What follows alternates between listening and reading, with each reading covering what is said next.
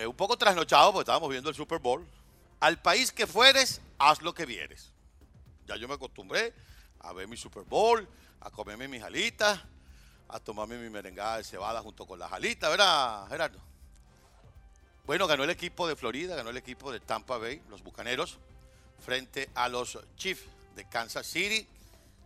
Una jornada bien emocionante, a pesar de que estaba limitada el acceso, limitado el acceso al estadio allá en Tampa Bay, con un espontáneo que se lanzó al campo, con una actuación de este señor eh, eh, canadiense, para muchos una actuación normal, sin mayores trascendencias. Todos los que estaban viendo el partido de ayer hacían referencia a la actuación del año pasado de nuestra J. Low y nuestra Shakira, y digo nuestras porque son hispanas.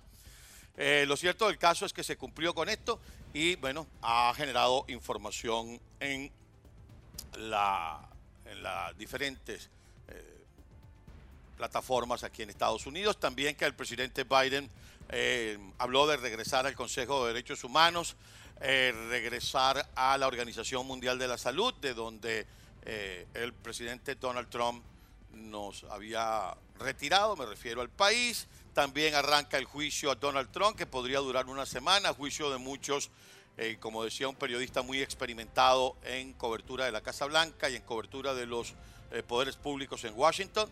Decía el periodista que es la crónica de una absolución anunciada porque se necesitan 17 eh, votos republicanos para lograr este juicio político y al parecer no los tiene.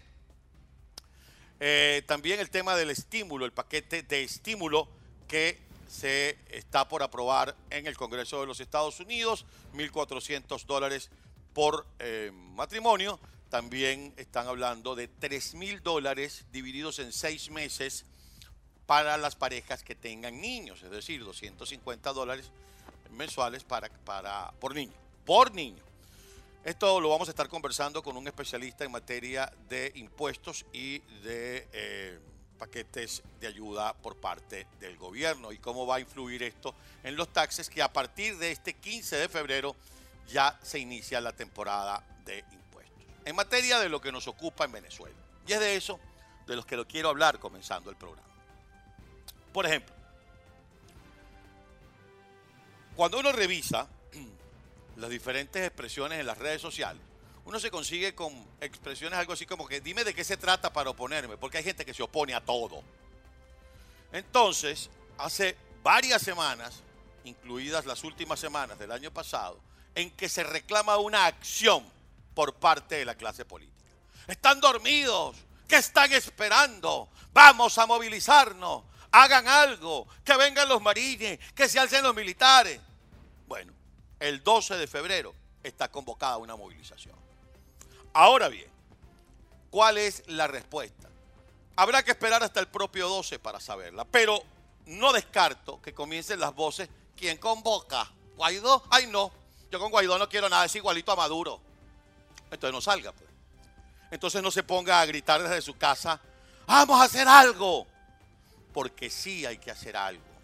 Porque nosotros, los que informamos, todos los días denunciamos lo que ocurre porque los que trabajan todos los días se quejan por los bajos salarios, porque los ciudadanos no tienen acceso a los servicios públicos básicos como agua, electricidad, gas doméstico, ni hablar de la salud ni la educación entonces sí hay motivos para salir. Y el motivo no es precisamente el gobierno interino, o María Corina, o Juan Guaidó, o Enrique Capriles, o Antonio Ledesma, o Leopoldo López. El motivo es Venezuela. Y no importa si lo convoca María Corina o lo convoca Diego Arria, si lo convoca Guaidó o lo convoca Leopoldo López, si lo convoca Capriles o lo convoca Julio Borges o lo convoca, no sé, Perico de los Palotes pero querían que se pasara algo. Bueno, hay una convocatoria a movilizar al país, no a los dirigentes de un partido político, no a los que apoyan a un partido o a otro. El propio diputado Carlos Eduardo Berrisleite, un hombre serio de la política venezolana, que usted podrá decir lo que le dé la gana, pero revise la hoja intachable de vida como político y como ser humano del diputado Carlos Eduardo Berrisbeite y dígame de qué se le acusa, más allá de llevarle las cuentas desde que el difunto estaba en la presidencia, de cuánto se ha gastado mientras hablaba de que ser rico es malo. Lo dijo, ha fracasado el G4, hay que darle a esto un sacudón, Bueno, vamos a sacudirnos todos, afuera, adentro. Y si nos dicen, los que viven afuera, que se reúnan en tal parte, vamos. Los que viven adentro, que se movilicen en tal parte, vamos. Y no me vengan con la pendejada de que, porque no vienes a marchar tú, que estás allá en Miami. Bueno, nos iremos los 5 millones y medio de personas que estamos en el exterior calladitos a no hacer nada o nos vamos a marchar para Venezuela. Lo cierto del caso es que existe una convocatoria y hay que dejarse de la quejadera por quejadera y hay que dejarse de yo no voy porque es Sutano el que convoca y él a mí no me gusta. ¿No te gusta Venezuela tampoco?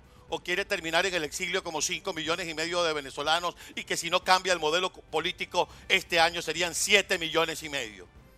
El país reclama el concurso de todos, desde su tribuna, desde su trinchera, desde donde usted se encuentre, desde el que limpia zapatos, desde el vendedor de gasolina, desde el periodista frente a su cámara o en la calle cubriendo los acontecimientos, desde el político que organiza, desde el dirigente de barrio, toda Venezuela.